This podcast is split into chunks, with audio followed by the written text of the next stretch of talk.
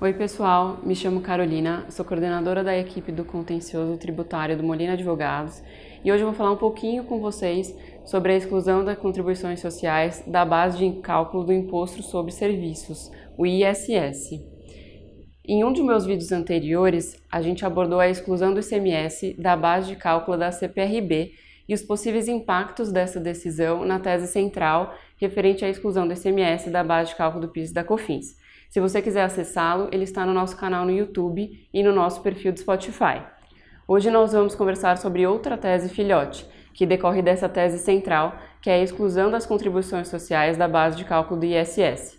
Antes de seguir com o tema principal, vale fazer um parênteses e explicar brevemente o que são as contribuições sociais.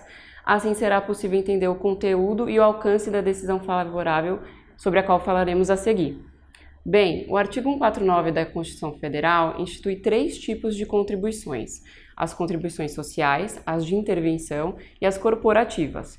Nós vamos focar aqui na primeira, nas contribuições sociais. Esse tipo de contribuição se subdivide em outros três tipos: as contribuições sociais gerais, contribuições previdenciárias e as outras da Seguridade Social. Agora nós vamos focar nessa última, nas contribuições sociais da Seguridade Social. Essas contribuições têm por objetivo custear a assistência social e a saúde pública. É nessa categoria de contribuição que estão o PIS e a COFINS, que são contribuições que focam no faturamento. E de forma simples, podemos dizer que o faturamento é o documento representativo da venda já consumada ou do serviço já prestado, por meio do qual o vendedor vai exigir do comprador o pagamento correspondente caso ele ainda não tenha sido quitado. Pronto! Feito esses breves esclarecimentos, podemos seguir com o tema principal. Recentemente, uma empresa do ramo da construção civil obteve uma liminar proferida pela 18ª Câmara do Direito Público do TJ de São Paulo para garantir seu direito de excluir o PIS e a COFINS da base de cálculo ISS.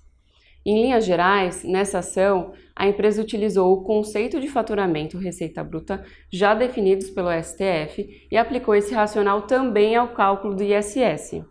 Apenas para relembrar, o STF definiu que o ICMS, que assim como o ISS também é um tributo, não pode ser considerado como receita, pois apenas transita provisoriamente pela contabilidade da empresa até o efetivo pagamento, não integrando, portanto, o patrimônio do contribuinte.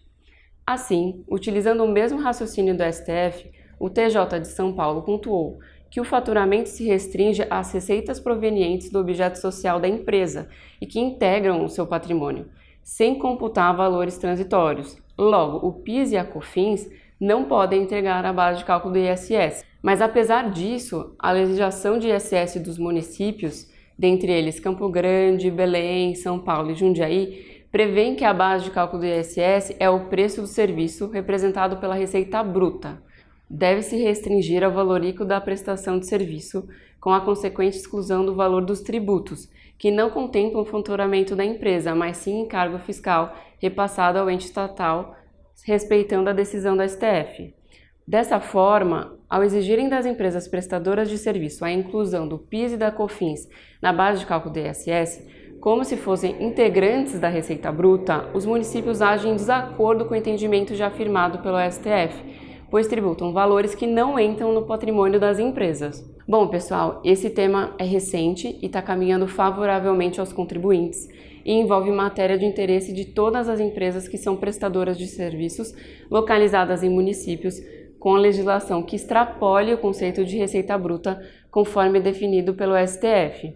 Nesses casos, é cabível o ajuizamento de medida judicial para afastar essa indevida inclusão e reaver valores indevidamente recolhidos. Eram esses os pontos e alertas que eu gostaria de trazer para vocês hoje. Se ficou alguma dúvida, eu e todo o time do Molina Advogados estamos à disposição. Um abraço e até a próxima.